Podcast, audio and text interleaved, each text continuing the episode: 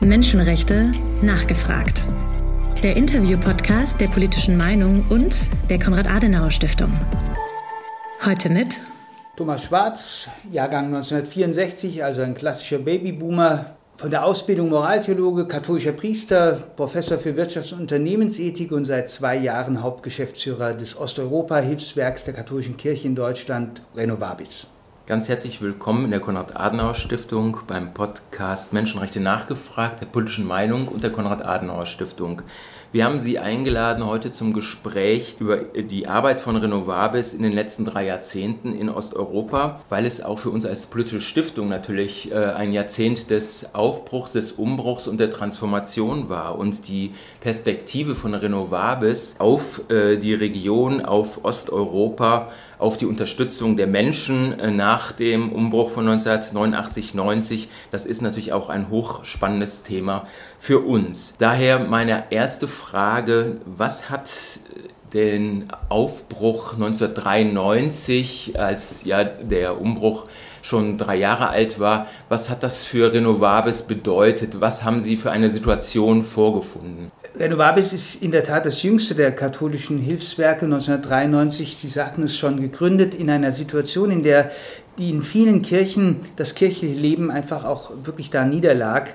Die Menschen zum Teil unter unterdrückt wurden Kirchenstrukturen, zumindest ähm, von den staatlichen Behörden, über Jahrzehnte auch überwacht und auch zum Teil unterdrückt wurden. Und äh, unsere Aufgabe war es damals, und das war auch das, was das Zentralkomitee der deutschen Katholiken und die Bischofskonferenz in Deutschland dazu geführt hat, wirklich bei dieser, äh, bei, auf diese Gründung zu bestehen, dass man helfen wollte, dass Kirche wieder zu einem äh, sprachfähigen Teil der Bürgergesellschaft, der Zivilgesellschaft werden kann und dass die Kirche in sich selber wieder lebendig ihren Auftrag erfüllen kann, nämlich den Menschen die frohe Botschaft zu verkünden. Wir haben ja in Deutschland äh, Ende der 80er Jahre äh, sehr starkes kirchliches Engagement gesehen in der ehemaligen DDR für Freiheit gegen die Diktatur. Der Sturz der Mauer hat auch viel damit zu tun, dass sich die Menschen in den Kirchengemeinden versammeln durften. Wir wissen auch aus Polen äh, 1980, die Solidarność hatte Millionen Mitglieder und wurde auch von der katholischen Kirche ganz, ganz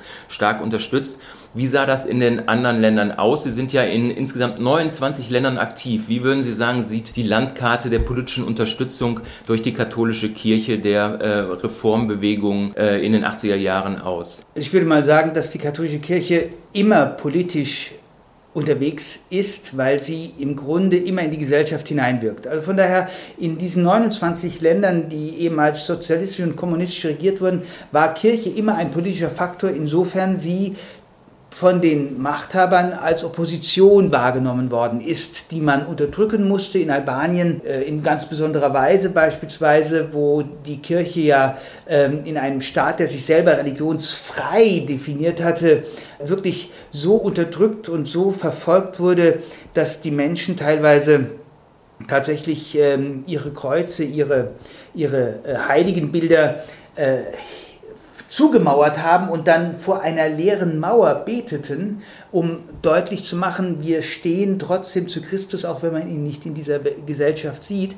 Und das war im Grunde für viele sozialistische und kommunistische Regimes eigentlich immer ein permanenter äh, Stachel im Fleisch, eine, eine, eine, eine Institution zu haben, die im Grunde über die irdischen, materialistischen äh, Vorstellungen, die der Kommunismus dann auch geprägt hat, äh, eine, eine, eine transzendente Wirklichkeit und Wahrheit vor allen Dingen auch über den Menschen und über die Welt ähm, ernst genommen hat. Und von daher war eigentlich Kirche in all diesen Ländern immer in der Opposition und ähm, das hat ihr zumindest am Anfang durchaus auch viel Sympathie von Seiten der Bevölkerung eingetragen. Wenn wir einmal beim Thema Albanien bleiben, von diesem Land hören wir ja immer noch relativ wenig. Äh, welche Rolle spielt heute die katholische Kirche in dem Land? Albanien ist ein klassisches Beispiel dafür, dass ähm, eine Kirche in einer Diaspora-Situation, sich vorstellen, es gibt vielleicht 10% Katholiken in Albanien, nochmal 20, 25 Prozent orthodoxe Christen und dann äh, sehr viele Muslime, dass eine Kirche dort lebendig ist und wirklich auch von von der Bevölkerung als ein bewegender, stimulierender Faktor der Politik wahrgenommen wird. Äh, die Kirche hat natürlich auch getragen von solchen Persönlichkeiten wie Mutter Teresa, die ja nun albanische Wurzeln hat, auch wenn sie dann im Kosovo nochmal sehr stark ver äh, ver verehrt wird, aber dort tatsächlich auch eine Erinnerungskultur äh, schaffen können. Beispielsweise im äh, Erzbistum Skodr, das ist im Norden von Albanien. Dort hat, gibt es ein Museum, das von der Diözese und von Justitia Pax Albanien getragen wird, in der tatsächlich diese Menschenrechtsverletzungen, die über Jahrzehnte in diesem Land vom Regime an unzähligen Menschen vorgenommen worden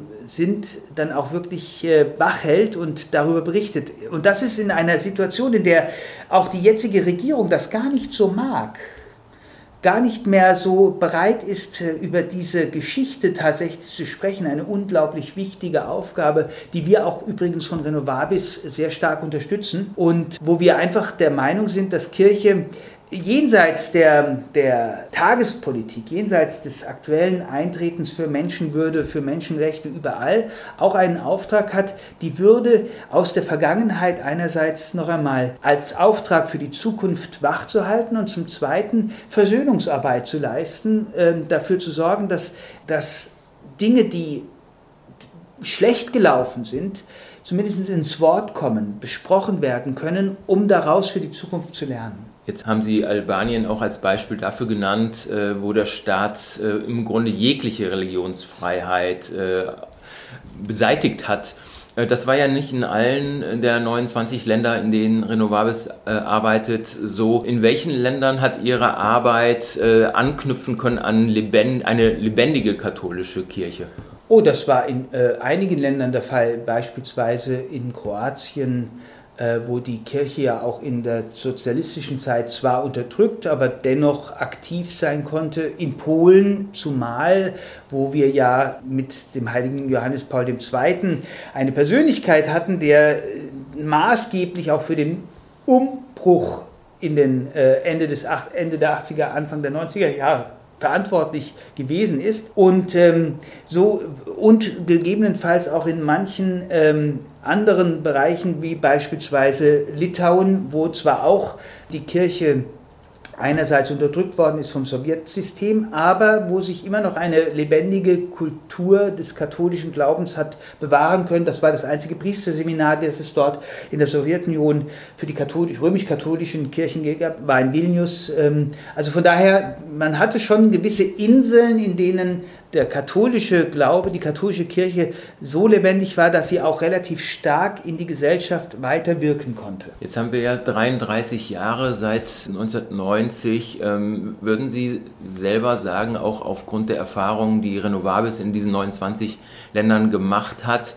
äh, dass eine lebendige katholische Kirche die Übergänge zu dem demokratischen Systemen in den 90er Jahren erleichtern konnte, wenn, wenn die Gemeinden auch äh, eine Tradition äh, hatten, in die Gesellschaft hineinzuwirken? Oder kann man das nicht sagen? Ist, haben die politischen Strukturen sich in allen Ländern gleichermaßen auch relativ unabhängig von der katholischen Kirche neu aufbauen müssen? Also ich muss ich würde sagen, da muss man sehr differenziert an, die, an diese Frage herangehen. Das kann man nicht mit, äh, mit einem klaren Ja und mit einem klaren Nein oder was beantworten. Äh, Renovabis ging es zunächst mal äh, darum, äh, und den Kirchen ging es darum, eigentlich von unten wieder ihre Strukturen aufzubauen, in den Gemeinden wieder Kirchen, Pfarrzentren, Religionsunterricht, Kindergärten, Caritas aufzubauen und von daher sozusagen äh, eine, eine Bewegung loszutreten und äh, möglich zu machen, die im Grunde es ermöglichte, dann, dass eine Gesellschaft vielleicht nicht demokratischer, nicht äh, bürgergesellschaftlicher, nicht partizipativer geworden ist, äh, wie wir uns das jetzt vielleicht im fast Pluralismus übertriebenen Westen vorstellen, aber doch zumindest äh, menschlicher geworden ist. Und das war die Aufgabe, die sich der, äh, die Kirche dort gestellt hat. Das haben wir unterstützen können. Und ich glaube, das ist auch durchaus gelungen, ähm, dass die katholische Kirche, sagen wir mal, nicht unbedingt jetzt in der Politik groß etwas erreicht hat, insofern sie also katholische Persönlichkeiten wie bei uns nach dem Zweiten Weltkrieg mit Konrad Adenauer, Robert Schumann in Frankreich oder De Gasperi in Italien gebracht hat, das wissen wir selber. Gleichwohl gab es natürlich auch große Persönlichkeiten wie Masowiecki in Polen, die dafür sorgten, dass tatsächlich der, äh, auch, auch überzeugte Katholiken äh, gesellschaftsprägend tätig waren. Aber das war nicht der erste, das erste Anliegen der Kirchen in diesen 29 Ländern. Jetzt haben wir ja sehr, sehr unterschiedliche Erfahrungen mit der Unterdrückung äh, der Kirche in diesen Ländern. Und ähm, viele andere gesellschaftliche, politische und ethnische, religiöse Gruppen wurden auch unterdrückt. Hat sich die katholische Kirche in diesen Ländern, äh, wenn es um das Thema Aufarbeitung und Versöhnungsarbeit ging, äh, konnte sich die katholische Kirche äh, aufgrund vielleicht auch der Unterstützung aus Deutschland und anderen Ländern äh, da äh, als besonders hilfreich etablieren? Also zumindest haben wir alles möglich gemacht, um unseren Partnern dort, wo das Bedürfnis in der Gesellschaft wahrgenommen worden war, zu helfen, sich solchen Verwundungen der sozialistischen Zeit, aber auch der Zeit vor dem Zweiten Weltkrieg oder im Zweiten Weltkrieg durchaus zu stellen. Ich habe vorhin das Beispiel Albanien genannt das ist ja nicht das Einzige. Wir müssen einfach auch feststellen, dass die Erinnerungskultur, die Versöhnungsarbeit beispielsweise auch in Polen, äh, man denke an die ganzen wirklich beeindruckenden Arbeiten, die äh, in Auschwitz teilweise auch noch heute geleistet werden, von Renovabis unterstützt werden und von der Kirche durchaus auch als etwas Wichtiges in einem gesellschaftlichen und übernationalen, völkerverbindenden Miteinander dann auch äh, so gesehen worden sind und äh, wo man auch noch heute daran arbeitet, weiterzugehen, um den Dialog, der ja nicht leichter geworden ist in den letzten Jahrzehnten, dann zu intensivieren oder aufrechtzuerhalten zumindest.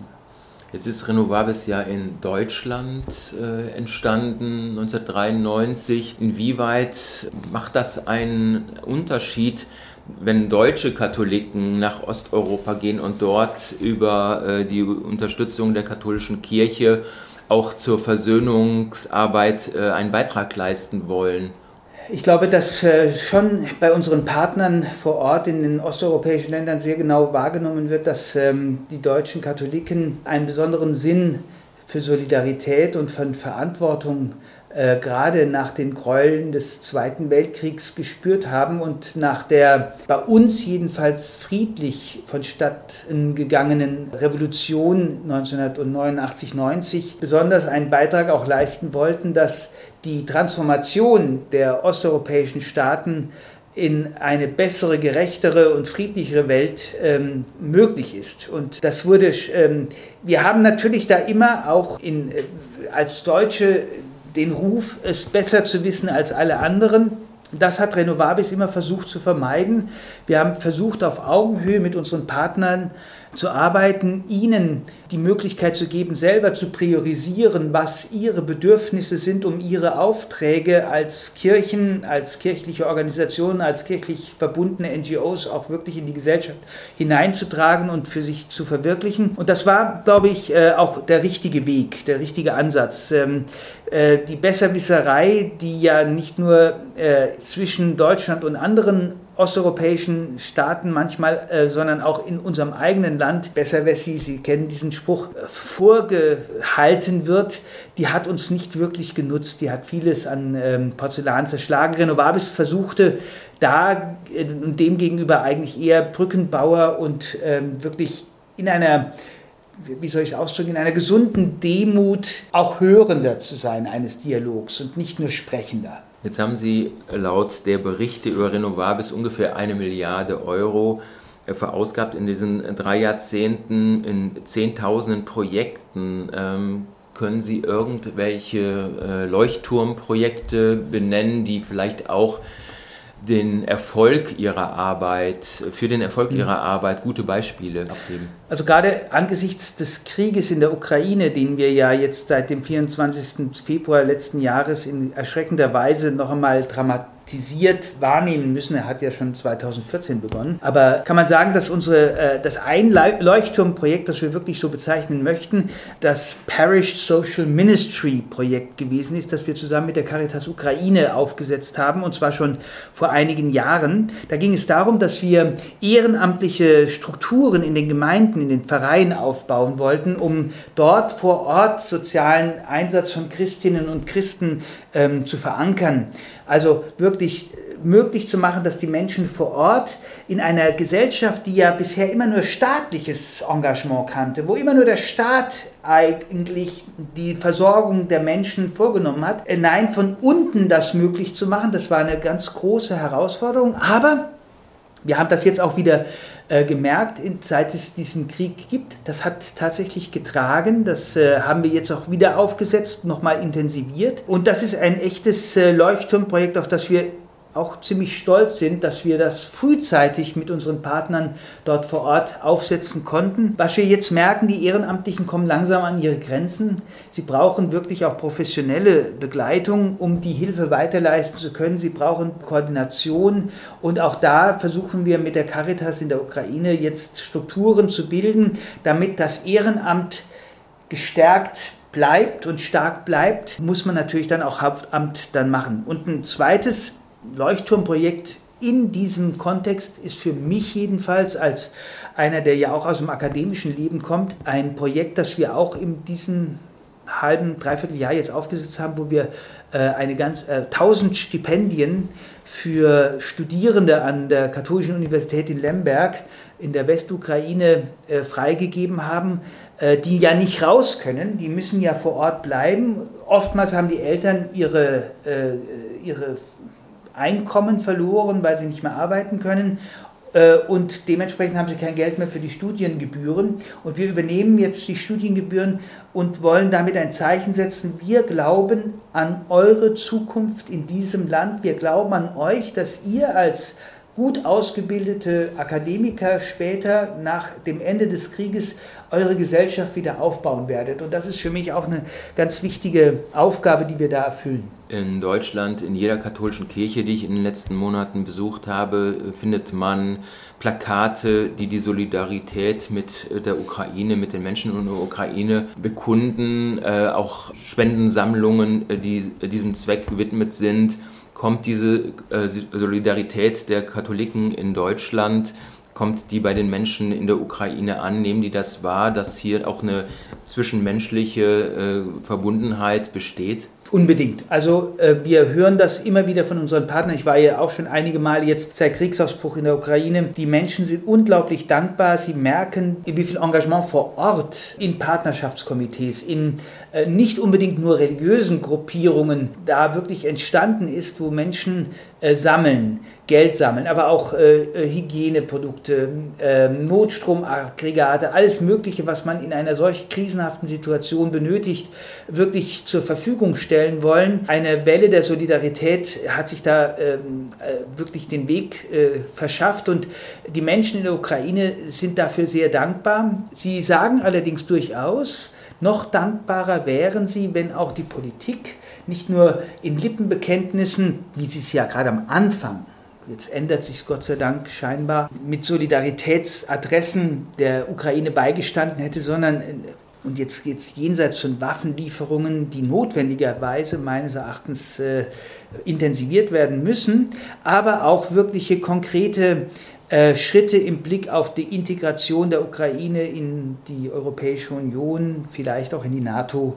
äh, gesetzt werden müssten. Auch da, das hören wir immer wieder, dass da die Glaubwürdigkeit unserer Solidarität an auch politischer Glaubwürdigkeit äh, gemessen wird. In der Ukraine sind schätzungsweise 12 Prozent der Menschen Katholiken, 30 Prozent bekennen sich zum Moskauer Patriarchat. Nun ist äh, das Thema Nationalismus und, äh, sagen wir mal, Ablehnung äh, der russischen Kultur in der Ukraine vor dem Hintergrund des furchtbaren Krieges äh, ein ganz, ganz brennendes Thema. Inwieweit kann das Thema äh, Schutz der Religionsfreiheit, äh, Ökumene in der Ukraine heute überhaupt noch Thema auch für die Arbeit von Renovation Novabis sein? Das ist es äh, nach wie vor. Wir sind nach wie vor mit all unseren Partnern, die ja verbunden sind und engagiert sind im allukrainischen Religionsrat, äh, durchaus auch im Gespräch darüber, dass Religionsfreiheit ähm, nicht nur denjenigen gewährt werden kann, die sozusagen, die man, äh, die man mag, sondern dass Religionsfreiheit gerade darin besteht, auch denjenigen ein, eine Stimme zuzubilligen, die man nicht mag. Ähm, das ist also sicherlich der negative Teil von Religionsfreiheit, aber ein notwendiger Teil, den wir ja auch bei uns in der Bundesrepublik Deutschland in unserer Positionierung ähm, im Bund der Humanisten und Ähnlichem natürlich auch als Kirchen nicht gerne, aber doch zwingend auch für richtig erachten müssen wenn wir von Religionsfreiheit in einem umfassenden Sinne sprechen. Also von daher hören wir da nicht auf, wir, wir sprechen das an. Wir merken natürlich schon, dass in einer solchen Situation, wo die Menschen sich in ihrer Freiheit, in ihrer Existenz, in ihrem Existenzrecht bedroht fühlen. Und eine Kirche, namentlich in ihrer äh, Führerschaft, in ihrer, in ihrer Führung, so sehr auf die Seite des Aggressors stellt, wie das das Moskauer Patriarchat tut, dass da natürlich es für die Menschen auch für Kirchenvertreter sehr schwer ist, von Versöhnung und Vergebung zu sprechen und eher Vergeltung und Rache äh, Gedanken und auch die, die, die Neigung, den Aggressor mundtot zu machen, wenn man ihn schon nicht aus dem Lande treiben kann, äh, dass das eine, eine Versuchung ist, der man sich stellen muss. Da brauchen wir jetzt wirklich nicht zu tun, als gäbe es das nicht. Und das ist nachvollziehbar, das ist eine menschliche Reaktion, das ist eine verstehbare Reaktion, nur sie muss auf Dauer trotzdem der Stimme der Vernunft der Stimme der, der Versöhnung immer wieder ja, weichen. Wir dürfen nicht aufhören, über diesen Dialog selbst dann zu sprechen, wenn die andere Seite im Moment äh, wirklich darunter leidet. Ne? Das heißt ja nicht, dass wir sie zwingen wollen, aber dass dieses Wort, dass jeder Krieger mal zu Ende sein muss und dass ähm, die Menschen trotzdem irgendwann wieder miteinander leben müssen, wie wir das ja auch in Bosnien-Herzegowina erlebt haben, das ist, und wo immer noch die Spannungen herrschen, das ist eine wichtige Aufgabe, der sich Renovabis durchaus verpflichtet fühlt. Jetzt sollte auch seitens der Europäischen Union äh, Kyrill äh, mit Sanktionen belegt werden. Das hat Ungarn verhindert. Wie sehen Sie diese Diskussion in den 29 äh, Ländern, in denen Sie aktiv sind? Äh, gibt es da mehr Sympathien, als wir uns das vorstellen können, oder ist das eher eine isolierte Positionierung Ungarns? Man muss einfach eines sehen, Ungarn hat eine sehr äh, selbstbewusste nationale äh, Politik in den letzten Jahren gefahren und äh, sieht im Grunde nicht, sich selber nicht nur auf das kleine Land Ungarn, das wir heute innerhalb der Europäischen Union sehen, sondern eigentlich als Kulturnation, die in verschiedensten Ländern, namentlich auch in der Ukraine, beispielsweise in Transkarpatien, aber auch in Rumänien und in anderen Ländern äh, des Balkans ungarische Kulturinseln hat, äh, die man zu schützen versucht und die man zu unterstützen in den letzten Jahrzehnten sehr viel Geld in die Hand genommen hat. Das gilt dann auch in, in Ukraine, wo man der ukrainischen Politik seitens der Ungarn durchaus vorgeworfen hat, sie würden eine, eine anti-ungarische Politik betreiben, insofern man eine Ukrainisierung auch des schulischen Lebens, des Bildungslebens ähm, wahrnehmen sollte.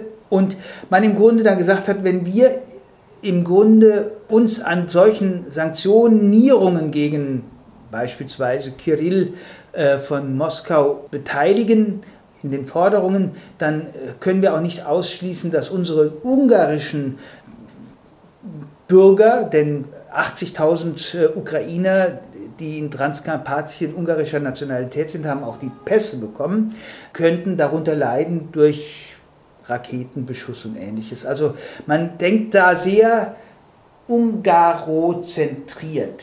Dazu kann man stehen, wie man will. Ich denke, da ist Ungarn relativ isoliert in diesem Bereich.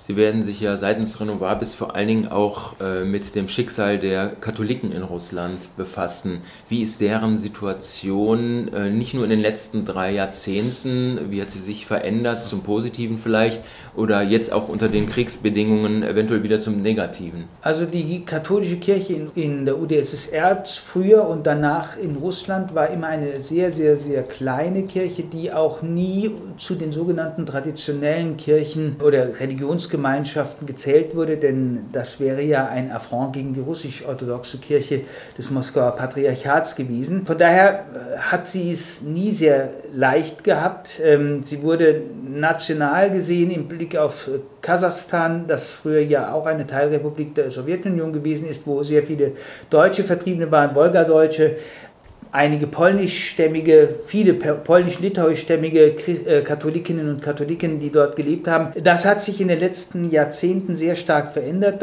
durch den Wegzug solcher äh, Volksgruppen in ihre Heimatländer, äh, sodass die Kirche, die katholische Kirche in Russland sehr klein geworden ist und ähm, zwar über Jahre einen einigermaßen tolerierten, nicht unbedingt akzeptierten und respektierten, aber tolerierten Status leben konnte. Das hat sich jetzt in den letzten 18 Monaten extrem geändert. Die Menschen in Russland, die Katholiken in Russland haben Angst. Ein Teil, die Alten, die im Grunde nur vom Staatsfernsehen informiert sind, sind voll auf der Seite der Regierung, des Regimes.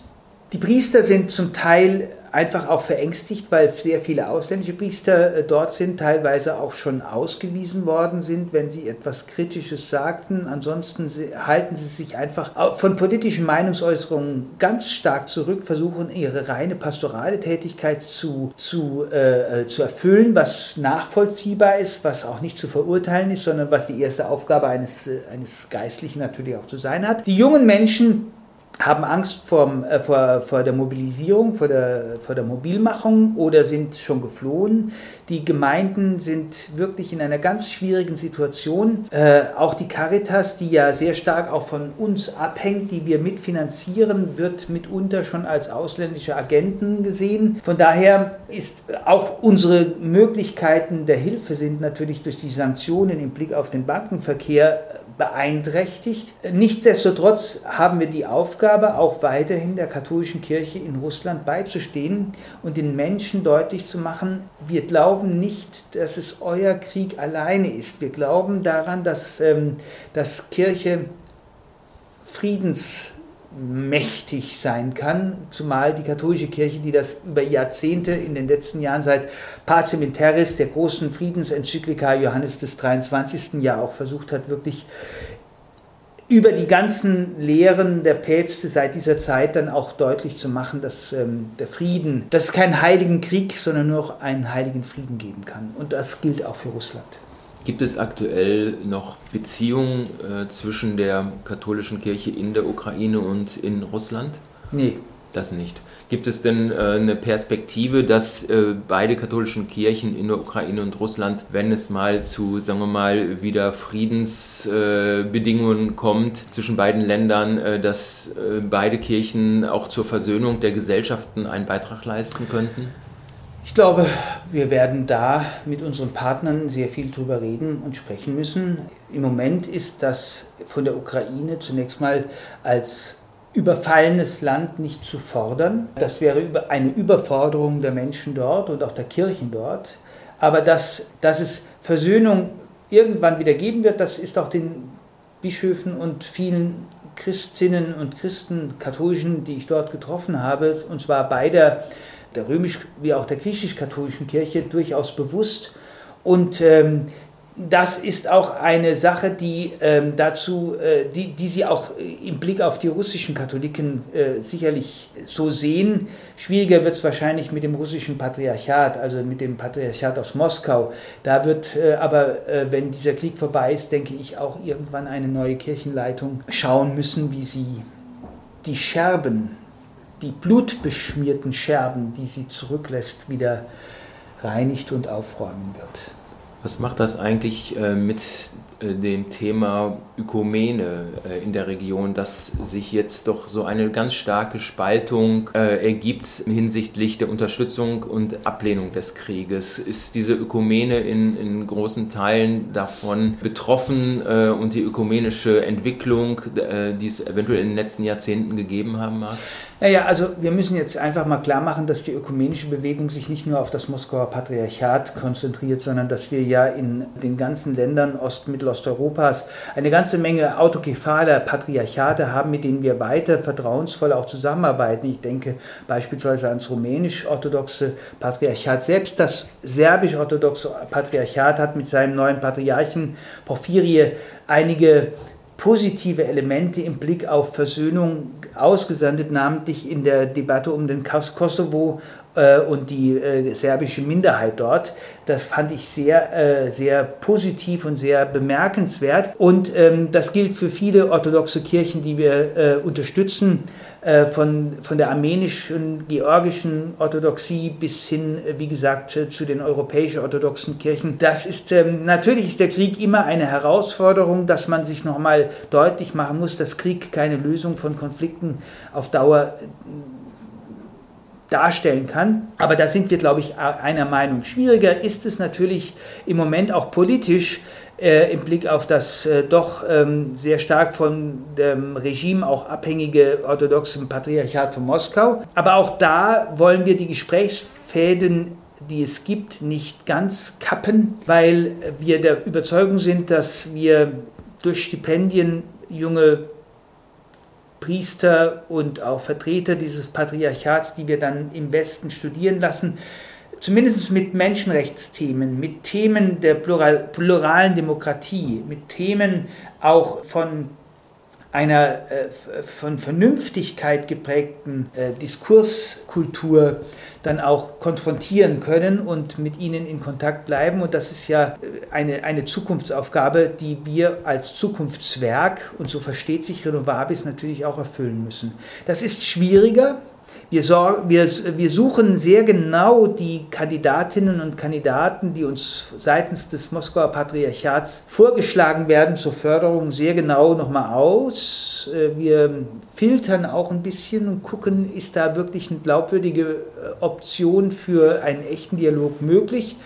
Wir haben da Partner, die sich da sehr gut auskennen, namentlich in Paderborn oder auch Frau Professor Elsner, die jetzt in Münster den Lehrstuhl für Osteuropa Kunde übernommen hat. Ähm, und da sind wir, äh, glaube ich, äh, sehr gut aufgestellt. Aber wir, wir wollen weiterhin den Dialogfaden äh, zumindest nicht kappen. Denn manchmal reicht ein Faden, um irgendwann daraus ein Netzwerk wieder schaffen zu können. Ich war positiv überrascht, als ich gelesen habe, dass Renovabis äh, im letzten Jahr äh, 140 Projekte in der Ukraine durchführen und unterstützen konnte mit 10 Millionen Euro. Auch Projekte wie äh, Nahrungsmittelhilfe, Schutzräume. Äh, wie hat es Renovabis geschafft, sich so schnell auf diese komplett veränderten Kriegsbedingungen in der Ukraine einzustellen? Das war eine große Herausforderung für uns, eindeutig. Aber das war nicht die äh, Leistung zunächst mal äh, von Renovabis, sondern das war die Leistung unserer Partner vor Ort. Äh, wir haben schon vor dem Ausbruch dieses Expansionskrieges äh, der Russischen Föderation über solche Themen ja gesprochen. Wir haben Szenarien gehabt, was passiert, wenn tatsächlich Russland inv äh, eine Invasion startet mit unseren Partnern der Caritas. Von daher wir, mussten wir nicht bei Null anfangen, aber wir mussten sehr schnell auf die neue Situation insofern reagieren, dass eben nicht mehr Projekte lange geplant und lange bearbeitet werden, sondern schnell genehmigt werden konnten. Und das war eine große Herausforderung für unsere Mitarbeiterinnen und Mitarbeiter, denen ich nur höchste Anerkennung in diesem Bereich auch wirklich geben kann. Die haben extrem gut gearbeitet. Bin richtig stolz auf sie und ähm, konnten auf diese Weise unseren Partnern in der Ukraine ganz schnell wirklich äh, zielgerichtet helfen. Und äh, in der Tat äh, sind wir auch da weiterhin auf dem Weg. Und zwar nicht nur dort, sondern auch in den Ländern, die ja an die Ukraine grenzen. Wir haben ja auch Flüchtlingshilfe in Moldawien, in Polen, in der Slowakei, auch in Ungarn, überall dort in diesen Ländern, die äh, Grenzen mit der Ukraine haben, wo die, wo die Flüchtlinge zunächst mal gelandet und gestrandet sind, auch leisten müssen und können. Auch da haben unsere Partner in den Kirchengemeinden, in den Bistümern, in den Ordensgemeinschaften, in den katholischen NGOs Unglaubliches geleistet und wir konnten unseren Beitrag leisten durch die Solidarität, die die Menschen in Deutschland auch durch ihre Spenden uns äh, gegeben haben. Eine Bevölkerungsgruppe, die äh, auch äh, oftmals katholisch ist, sind die Roma in der Ukraine und deren Lebensumstände waren auch schon vor dem Krieg nicht gut, im Gegenteil äh, sehr elend. Was macht Renovabis für diese spezifische Bevölkerungsgruppe? Also die Arbeit mit den Roma ist eigentlich schon seit 30 Jahren ein Fokus unserer Arbeit. Wir haben äh, in verschiedensten Ländern, die Ukraine hat auch äh, eine, äh, eine Roma-Bevölkerung, aber auch viele andere Länder haben das, immer darauf geachtet, dass wir diesen Bevölkerungsgruppen, die oft und oftmals wirklich einerseits äh, unter einer eigenen Problematik leiden, die wie das in Rumänien der Fall war, Staatssklaven und früher auch sogar Kirchensklaven der Orthodoxie gewesen sind, zu helfen. In der Ukraine ist das ähm, natürlich jetzt durch den Krieg nicht einfacher geworden. Äh, sie waren also dort auch schon immer eine Minderheit. Ich denke da an eine Stadt in Transkarpatien, nämlich ähm, Beregovo das ist ein kleiner Ort, eine Stadt mit etwa 20.000 Einwohnern und ein Drittel der Bevölkerung dort, 6.000, 7.000, äh, sind wirklich Roma und die leben wirklich in, in, in Slums. Also so wie wir das uns äh, wirklich in den schrecklichsten Bildern vorstellen, so leben die dort. Äh, und wir haben da äh, schon vor Jahren, und das hat sich aber auch im Krieg jetzt weitergetragen, äh, zusammen mit den Maltesern, die uns ganz ähm, freundschaftlich verbunden sind, ein Zentrum für die Arbeit mit diesen Roma-Kindern aufgebaut, wo wir das Ziel haben, tatsächlich längerfristig koordinierte Hilfe im Bildungs- und im Freizeitprogramm, in der Begleitung auch von Familien und ähm, auch mit dem Ziel, sagen wir mal, die hygienischen und sozialen Situationen der Menschen dort ähm, besser zu machen. Das geht meistens durch Bildung. Sie müssen da einfach auch mal äh, ein Beispiel, eine Zahnbürste zu benutzen, muss man erst mal lernen. Ne? Und auch da arbeiten wir mit äh, unseren Partnern zusammen, dass die Kinder ähm, die teilweise noch nie eine Zahnbürste gesehen haben und das können Sie sehen, die dann auch schlecht ernährt sind und sehr süß ernährt sind, ganz schlechte Zähne haben, dass sie lernen, wie sie Zähne putzen. Das ist, Sie glauben gar nicht, was das an Folgen zeitigt, wenn so etwas kommt.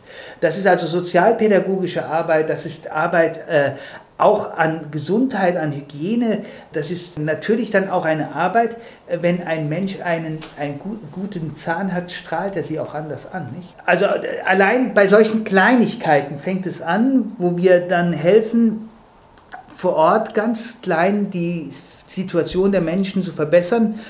Äh, natürlich ist das eine Aufgabe auch für die ähm, für die Haltung der Roma. Auch die Menschen dort müssen ähm, unterstützt werden. Wir nennen das immer Empowerment, wo wir ihnen helfen können aus, oder helfen wollen, aus diesem Teufelskreis Armut erzeugt Armut, Betteln und Diebstahl erzeugt weitere Kriminalität, irgendwo rauszukommen, indem wir einfach auch Schulbildung möglich machen. Aber es ist immer auch eine Aufgabe für die Mehrheitsgesellschaft und auch da müssen wir die Belange der Roma und die latente Diskriminierung, die dort immer besteht, tatsächlich äh, angehen und gucken, dass sich das im Bewusstsein der Mehrheitsgesellschaft auch verändert. Und von daher ist da im äh, Transkarpatien, wo eine überwiegend katholische Mehrheit auch da ist, eine große Herausforderung äh, und auch eine große Chance für Kirche äh, gegeben da tätig zu sein und da deutlich zu machen, dass diese Menschen Teil auch der, ja, der Bevölkerung, und zwar ein, berech, ein, ein, ein berechtigtes äh, Interesse und ein, und ein und begründetes Recht haben, dort mitzuleben. Im Jubiläumsjahr äh, 2023 ist das Jahresthema von Renovabis Arbeitsmigration aus Osteuropa. Jetzt sind Sie Professor für Wirtschaftsethik. Äh, weshalb hat Renovabis sich dieses Thema ausgesucht? Wir nehmen in den Ländern, zumal des Westbalkans und Mittelosteuropas war, dass, dass selbst dort, wo Menschen, wo wir in Bildung investieren, wo wir äh, den Kirchen helfen, tatsächlich die jungen Menschen auszubilden, dass dort eine große Neigung besteht und eine große Tendenz äh, wahrzunehmen ist, dass sie einfach migrieren möchten, weg aus diesen Ländern, weil sie sagen, wir haben durch die staatlichen Dysfunktionalitäten, durch äh, das Bestehen von organisierter Kriminalität überhaupt keine Chance, tatsächlich unsere Zukunft vor Ort aufzubauen. Äh, das äh, entspricht dann durchaus auch unserer Gemengelage und Bedürfnislage in Westeuropa, namentlich in Deutschland, wo im Pflegebereich, aber auch in vielen anderen Bereichen natürlich ein großer Fachkräftemangel herrscht, wo wir glücklich sind über gut ausgebildete Menschen, die dann zu uns kommen und die Lücken, die wir demografisch einfach auch haben, zu füllen in der Lage sind. Ne?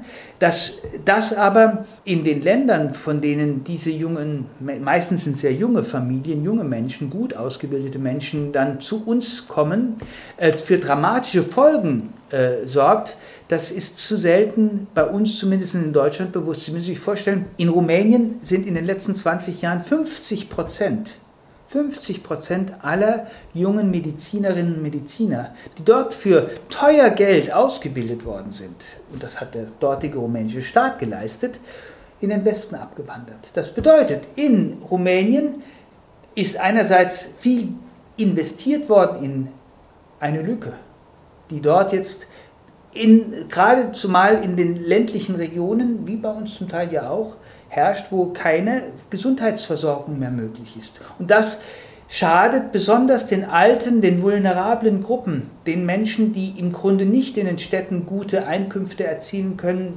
gute äh, äh, Jobs haben, sondern die eigentlich, weil sie alt sind, weil sie krank sind, weil sie chronisch krank sind, im Grunde besonders um, auf Unterstützung angewiesen wären. Dort ist niemand mehr. Und auf diese Notlage, die durchaus durch dieses Phänomen Migration, Arbeitsmigration aus Osteuropa entsteht, hinzuweisen und deutlich zu machen, es kann nicht sein, dass der reinen Zwang, die Notwendigkeit, die Not die Menschen in die Migration treibt, sondern dass das auch in Zukunft nur eine freiwillige Lebensentscheidung sein soll. Das ist ein Anliegen, das sich Renovabis auf die Fahnen geschrieben hat, und zwar schon seit ein paar Jahren, und das wird es auch weiter tun.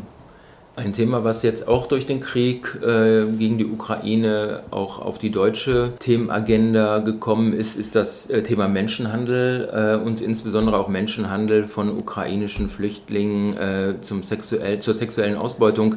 Gibt es da auch Projekte von Renovabis? Ist das für Sie auch also, ein Thema? Ja, Renovabis engagiert sich in Deutschland schon seit Jahrzehnten im Aktionsbündnis gegen Frauenhandel und in der Arbeitsgruppe Menschenhandel der Deutschen Bischofskonferenz. Und zwar deshalb, weil wir der Meinung sind, dass ein großer Teil der Zwangsprostituierten, die ja aus, meistens aus Osteuropa kommen, im Grunde ein Recht haben, betreut zu werden, beziehungsweise aus dieser schrecklichen kriminellen Situation auch befreit zu werden. Äh, wir haben da zwei Projekte, beispielsweise auch im nicht-katholischen Raum, in den letzten Jahren sehr stark unterstützt. Einmal ein Jugendbildungsprojekt, das heißt ähm, Florica. Und zwar ist das ein Projekt der Roma Union Burgas in Bulgarien, wo wir daran arbeiten, dass wir äh, Menschenhandel präventiv ähm, entgegenarbeiten. Wir versuchen das mit einer Kombination aus Bildungs- und Aufklärungsarbeit für junge Mädchen, dass die einfach auch merken, wenn da jemand kommt und dir sagt, du kriegst einen Job, pass, sei, sei vorsichtig, das ist meistens eben nicht der, der, die eierlegende Wollmilchsau, äh, die du versprochen bekommst. Äh, wir versuchen in den Herkunftsländern also Prävention zu leisten und wir haben eben tatsächlich auch in der, für die Situation für Frauen, die aus Zwangsprostitution aussteigen und in ihre Heimat zurückkehren, äh, ein Frauenschutzhaus beispielsweise in Rumänien aufgebaut mit unseren Partnern, wo wir einfach diesen Frauen, die ja unglaublich äh, traumatisiert oft sind, ne, die äh, ja sexuell wirklich zu Objekten herabgewürdigt wurden, dort eine Chance zu geben, wieder zu sich zu finden, äh, ihre Würde wiederzufinden und ähm, geschützt äh, ihre Zukunft zu bauen. Und das ist etwas, was wir durchaus mit aber auch teilweise ohne kirchliche Träger in Osteuropa tun. Und das ist für uns auch wichtig. Und da arbeiten wir teilweise sogar auch mit ähm, orthodoxen äh, Trägern zusammen. Das Thema sexueller Missbrauch ist ja nicht nur in Deutschland ein ganz äh, großes Thema. Ich habe gelesen, dass Sie auch die Katholische Universität in Zagreb unterstützen, mhm. dazu äh, Projekte zu erarbeiten, Schulungen und dass Sie seit Mai 2023 von Ihren Partnern ein Präventionskonzept fordern. Wie ist äh, der Sachstand bei der Auseinandersetzung zu diesem Thema? Das kommt natürlich nicht überall gleich gut an. Die meisten Bischofskonferenzen, die meisten Partner sind von der Notwendigkeit einer glaubwürdigen Präventionsarbeit durchaus überzeugt äh, und bemühen sich auch gerade darum, äh, wirklich vulnerable Gruppen, das sind ja nicht nur Kinder und Jugendliche, sondern das können Behinderte sein, das können abhängige Frauen sein, wie auch immer, wirklich zu schützen. Das Problem, das wir häufig sehen, ist, dass sie äh, im Grunde aus ihren eigenen Erfahrungen eher meinen, das seien westliche Probleme, die sie bei sich so gar nicht gehabt hätten. Das stimmt aber nicht. Und da sie zu überzeugen, ihnen deutlich zu machen, es ist in ihrem eigenen Interesse, angesichts auch einer großen äh, Gefahr des Relevanzverlustes, die auch durchaus in Osteuropa die Kirchen zu gewärtigen haben, daran zu arbeiten, da wenigstens Glaubwürdigkeit zu sichern, damit es ihnen nicht so geht wie, wir, wie uns teilweise in Deutschland und in anderen westlichen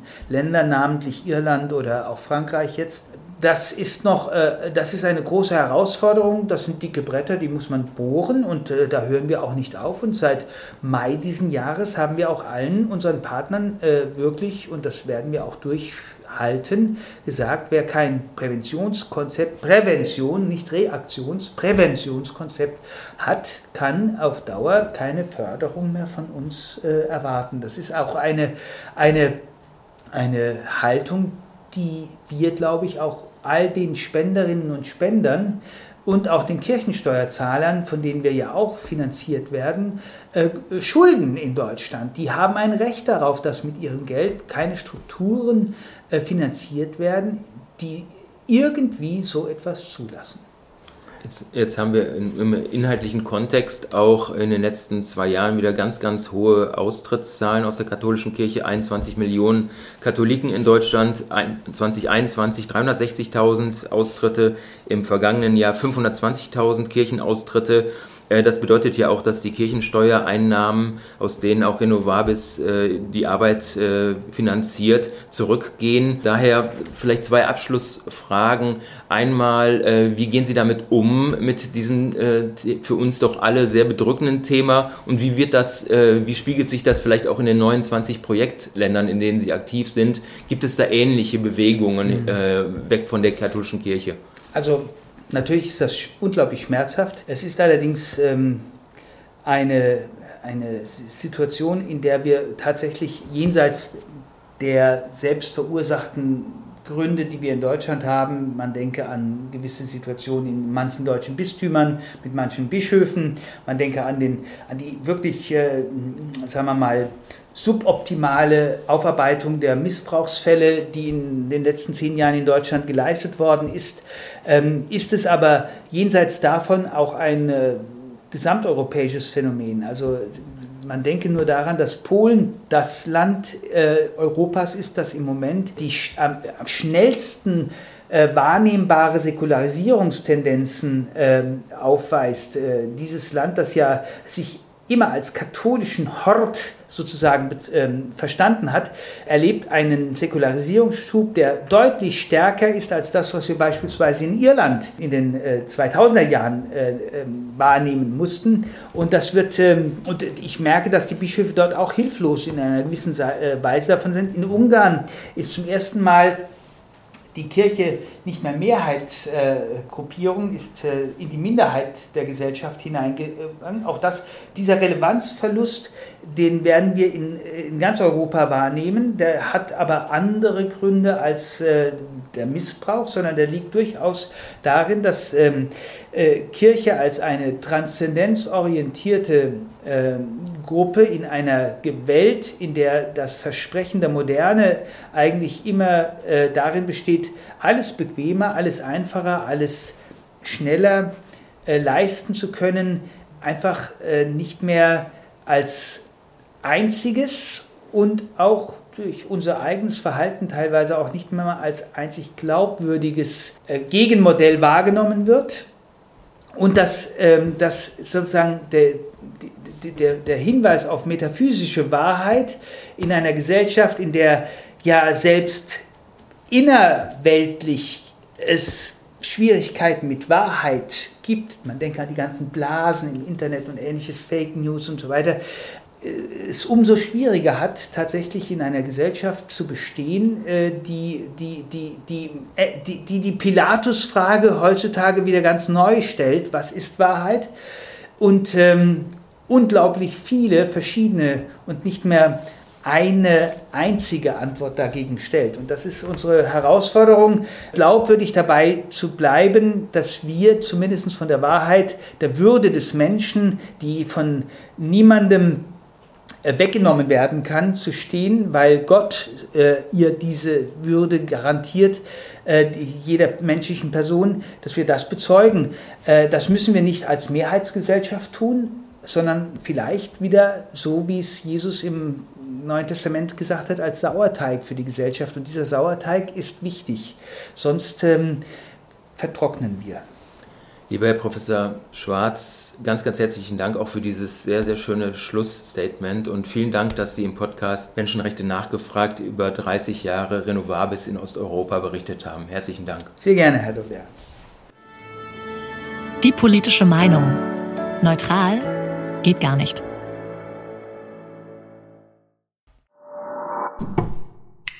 Ein Audiopodcast der Konrad-Adenauer-Stiftung.